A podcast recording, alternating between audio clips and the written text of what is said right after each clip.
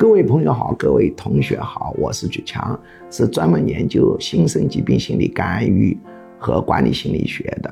那么，新生疾病的范围非常的广啊，并不仅仅是心理疾病，抑郁症、焦虑症、强迫症、恐惧症当然是属于心理疾病，但是啊，很多这个胃溃疡、红斑狼疮啊，这个荨麻疹啊、哮喘、过敏性鼻炎啊、肩颈痛、焦虑性心脏病也是属于。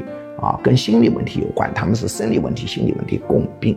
那么在干预这些东西的时候，很重要的一个手段是催眠。当然，我们居门学术体系还包括心理太极，还包括人本主义疗法，包括宣泄疗法，包括认知疗法等等。那么今天我们讲的题目就是说，啊，家人的催眠效果差，为什么呢？因为催眠呢，它是。呃，需要很强的一个权威性的，它才能来冲击这个意识的啊阻抗。进入潜意识，调整改变他的潜意识，而家人最大的一个缺点就是权威性差。他觉得你有什么神的，你不是照样打呼噜、会放屁、会上厕所。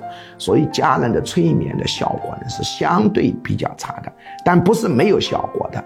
那么家人在做催眠的时候，一定要给他一个指令，就是忘记你的身份，现在你跟我的关系是来访者跟。治疗师的关系啊，这句话要不断的暗示，不断的说，不断的在催眠上来灌输，才可以呢缓解这个家人催眠效果差的一个问题。